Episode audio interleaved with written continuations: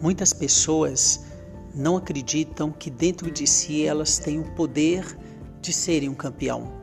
Não, acreditem na, não acreditam na sua força interior.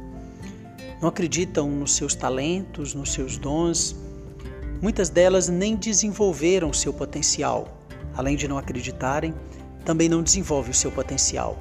Tenha certeza, dentro de você tem o poder de ser um campeão. Olhe para a sua vida e perceba todos os dons e talentos que você tem.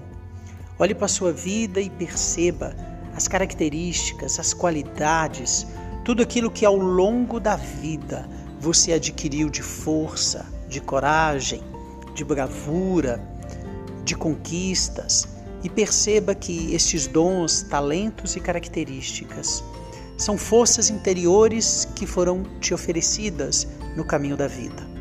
Utilize isso a seu favor. Você já nasceu um campeão. Você precisa acreditar na sua força interior. Lembre dos seus objetivos e das suas metas.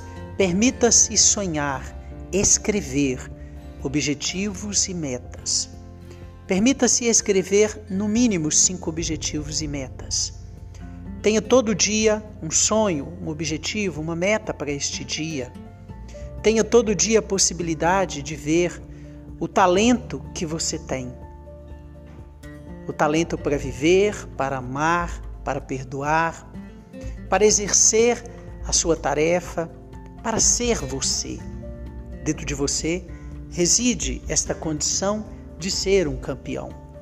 Todos nós nascemos com essa força interior, que é uma dádiva divina, que é uma força que Deus colocou dentro de nós que você possa deixar que essa força interior prevaleça sobre pensamentos negativos, sobre o crítico que você possa ter dentro de você, e você vai perceber que a sua voz fortalecedora, que um olhar, que um olhar de força sobre você, vai perceber que você, de fato, é o campeão que você precisa ser, que você já tem isso dentro de você não tem outro lugar no mundo que você possa descobrir força maior do que dentro do seu próprio ser. Caminhe com força, com coragem. Caminhe como um campeão. Um campeão não se faz pelos bens materiais que ele tem, pelos títulos que ele tem. Se faz por aquilo que ele é, pela força interior positiva que ele vive a sua vida. No amor, nos gestos concretos de misericórdia, nos gestos concretos de fazer o melhor, não só para si, mas para os outros. Porque, em primeiro lugar, ele tem estima por si mesmo.